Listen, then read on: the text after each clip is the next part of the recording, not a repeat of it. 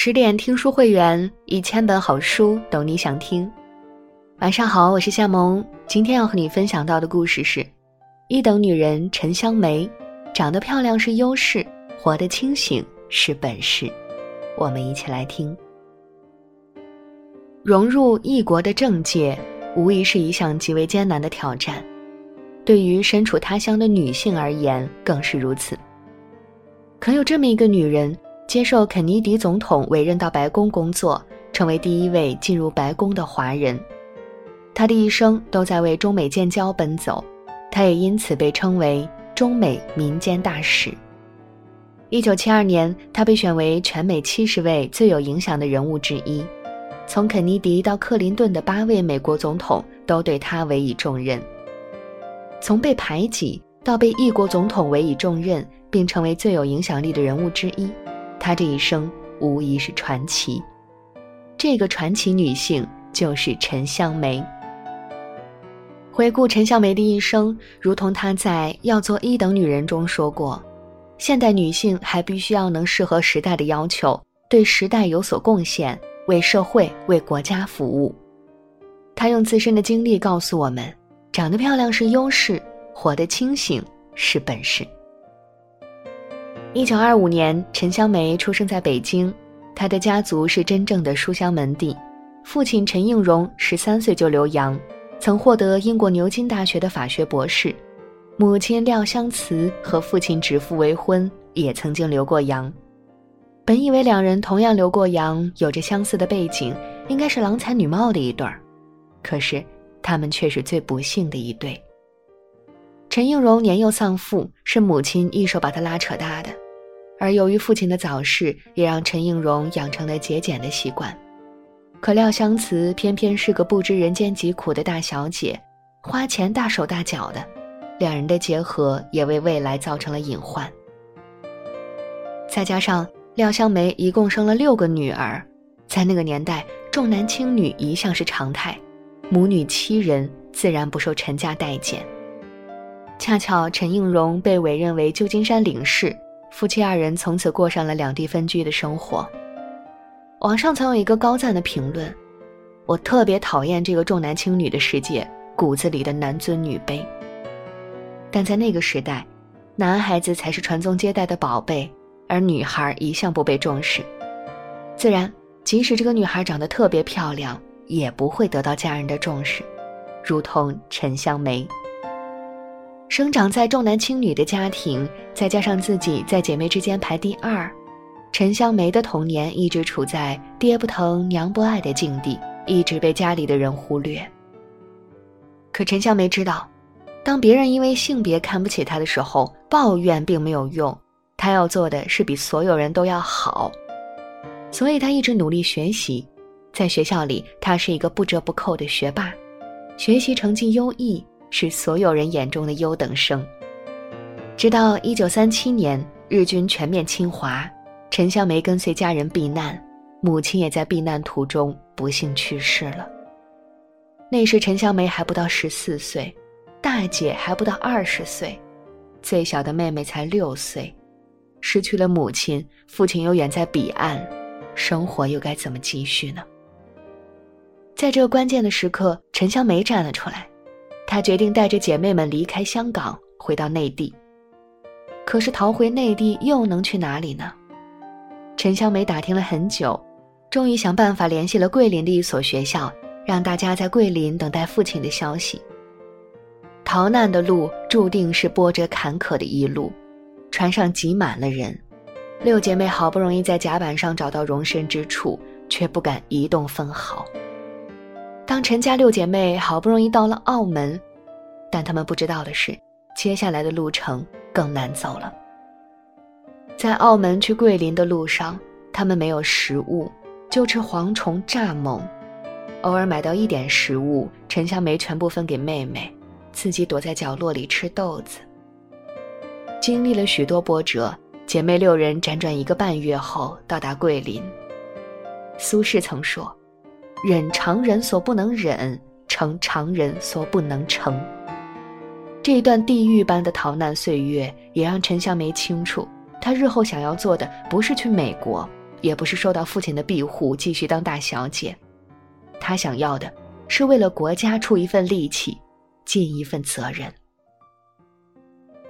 大学毕业后，陈香梅去了昆明，成为了一名战地记者。因为她精通外语，性格外向，所以他经常被派去采访一些国内要员，甚至是访华的外国人。有一天，陈香梅被派去采访驻华空军特遣队司令陈纳德准将。在采访过程中，陈纳德谈吐幽默，让陈香梅对他充满好感，而陈纳德也对眼前这个漂亮的小姑娘一见钟情。在那次采访后，两人常常见面，每一次都会聊得特别开心。渐渐的，两人之间的情感有了些许变化。可是陈纳德是有妻子的，他们虽然感情不和，但还没有离婚。陈香梅强迫自己理智一些，也开始疏远陈纳德。第二年夏天，陈纳德回到美国，他温柔地对陈香梅说：“我会回来的。”四个月后，他回来了，在晚上的约会中，他拉着她的手说：“亲爱的，我现在是自由人了，我终于可以告诉你，我爱你，我要你嫁给我。”本以为两人可以很快的结婚。但没想到，他们的恋情却遭到陈香梅家人的反对。若问起原因，除了他们之间相差三十二岁，还因为陈纳德是外国人。但陈香梅心意已决，她说：“我宁愿和一个我爱的人共度哪怕只有五年、十年的日子，也不愿跟一个我没有兴趣的人相处一生。”的确，人的一生可以和几个人相爱。也许一两个，也许一个也没有，能找到一个相伴一生的灵魂伴侣，那是多么难能可贵的事情。婚后，他成了他的小甜心，他成了他的老头子。每天，他们都会在一起散步，也会一起做饭。两个女儿的到来，也让他们的生活充满欢乐。好景不长，在他们共度了十年的幸福生活之后。陈纳德的身体出现了问题，他有多年的支气管炎，每天都会剧烈的咳嗽，而医生检查后才发现陈纳德已经得了肺癌。手术很成功，可陈纳德的身体已经大不如前了。在他最后的日子里，他曾对陈香梅说：“无论发生什么事，我都想让你记住，我深深爱着你。”一九五八年。陈纳德永远离开了，陈香梅在他的墓前种下一株红豆，代表着他的相思之情。此后六十年，陈香梅并没有再嫁，她余生都守着她的丈夫陈纳德。莎士比亚曾说：“忠诚的爱情充满在我的心里，我无法估计自己享有的财富。”陈香梅也说过。爱情不会因为死亡而中断。如果上帝容我选择，我会在死后更加爱你。对陈香梅来说，与其平平淡淡过一生，不如轰轰烈烈爱一场。她明白自己想要的爱情是什么样的。当爱情来临，他努力抓住这份来之不易的感情；当爱人离去，他把爱情默默放在心底，终生怀念。陈纳德去世的时候，陈香梅刚刚三十三岁，她的另一段人生也在这个时候正式开始。陈纳德去世后，她没有投奔父亲，也没有去找散落在台湾和美国的姐妹们，他一个人带着两个女儿去了华盛顿。刚到华盛顿的日子特别艰难，中文专业的陈香梅好不容易找了份翻译的工作，白天做翻译，晚上教老外中文。回家还得自己再补补英文，甚至还要照顾女儿。曾有人问过他，为什么放着好好的日子不过，偏要来这里打拼呢？陈香梅笑了笑，没有回答。但他知道，他这一切是为了争一口气，他想让华人的地位在美国可以逐步提升。一次偶然的机会，陈香梅得到了为尼克松竞选总统助力的机会。那次尼克松虽然竞选失败。但表现抢眼的陈香梅却让竞争对手肯尼迪留下了印象。肯尼迪邀请他来白宫工作，他成为进入白宫的华裔第一人。也就是在这个时候，陈香梅正式踏入美国的政界和商界。此后，他的参政之路一帆风顺，先后接受了里根、肯尼迪等八位美国总统的委托，更先后担任尼克松竞选总统委员会主席、共和党财务副主席和行政委员等要职，成为了总统的核心顾问之一。不仅如此，对于中美建交，陈香梅也做了许多事情。克林顿总统上任后，在他的强力支持下，美中两国之间开始设立奖学金交流项目。一九八一年，陈香梅作为里根总统特使访问北京，在人民大会堂的欢迎宴会上，邓小平将他的位置安排在坐席首位，参议员史蒂文斯却在第二位。当被问及原因的时候，邓小平夸赞陈香梅说：“因为参议员美国有一百多个，而陈香梅全世界只有一个。”重看陈香梅的后半生。他把人生放在权力上，这并不是他沉迷权势，而是他想通过权力来为社会做些事情。在他看来，他前半生是和陈纳德一起相依相伴，那么后半生总要为社会和人民做一点贡献。的确，他也做到了。她虽然还是陈纳德夫人，但她更是她自己，陈香梅。他说。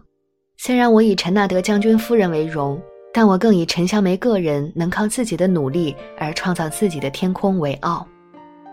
的确，人生不可能永远依附另一个人，如同小时候，陈香梅不能依赖父亲，丈夫离去后，她也不能再依赖丈夫。人生唯一可以依靠的是自己。明白自己的人生道路，好好规划自己的人生，这是一种清醒。亦是一种本事。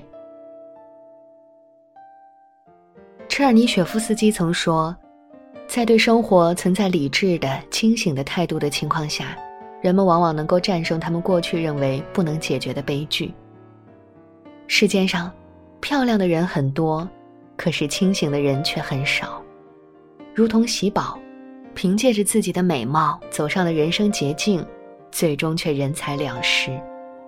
如同王琦瑶，凭借美丽一夜成名，最终零落成泥碾作尘；亦如同陈香梅，美貌固然是资本，但她更清楚她想要的东西。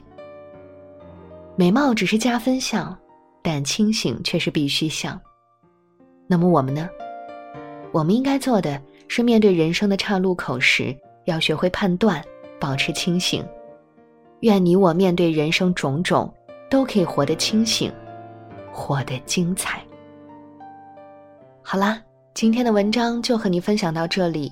更多美文，请继续关注十点读书，也欢迎把我们推荐给你的朋友和家人，一起在阅读里成为更好的自己。我是夏萌，祝你晚安。